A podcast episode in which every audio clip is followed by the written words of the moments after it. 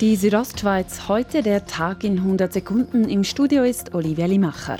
Der Churer Gemeinderat hat gestern der Totalrevision des Polizeigesetzes zugestimmt. Ein umstrittener Punkt war die Videoüberwachung inklusive Personenidentifikation im öffentlichen Raum. Die SP-Fraktion wollte den Artikel ersatzlos streichen. SP-Gemeinderat Guido Dekurtins begründet, wenn wir die Möglichkeit geben, gesetzlich geben, der Polizei Videoüberwachung zu machen von grossen Veranstaltungen, dann muss sie damit rechnen, dass ich immer und überall äh, entdeckbar und, und identifizierbar bin. Eine Mehrheit des Churer Gemeinderats hat sich aber für die Videoüberwachung ausgesprochen. So auch die BDP. Gemeinderat Jörg Walter sagt, die Grundlage sei das kantonale Polizeigesetz.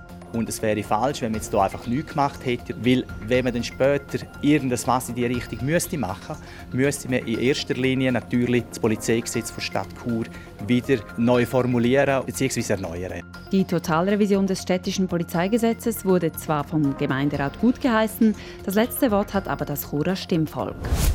Nach dem Rückgang der Ansteckungen mit dem Coronavirus hat auch der Kanton Graubünden das Contact Tracing wieder aufgenommen. Der Sinn und Zweck des Contact Tracing, also der Rückverfolgung der Kontakte, besteht darin, positiv auf das Virus getestete Personen zu isolieren und deren Kontaktpersonen unter Quarantäne zu stellen.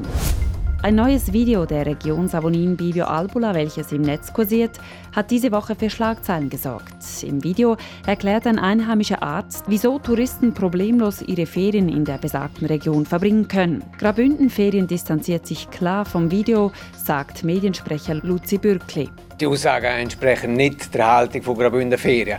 Wir sind hier klar auf der Linie vom Bundesamt für Gesundheit und auch von der kantonalen Behörden. Der Arzt hatte im Video unter anderem behauptet, über Oberflächen könne man sich nicht anstecken.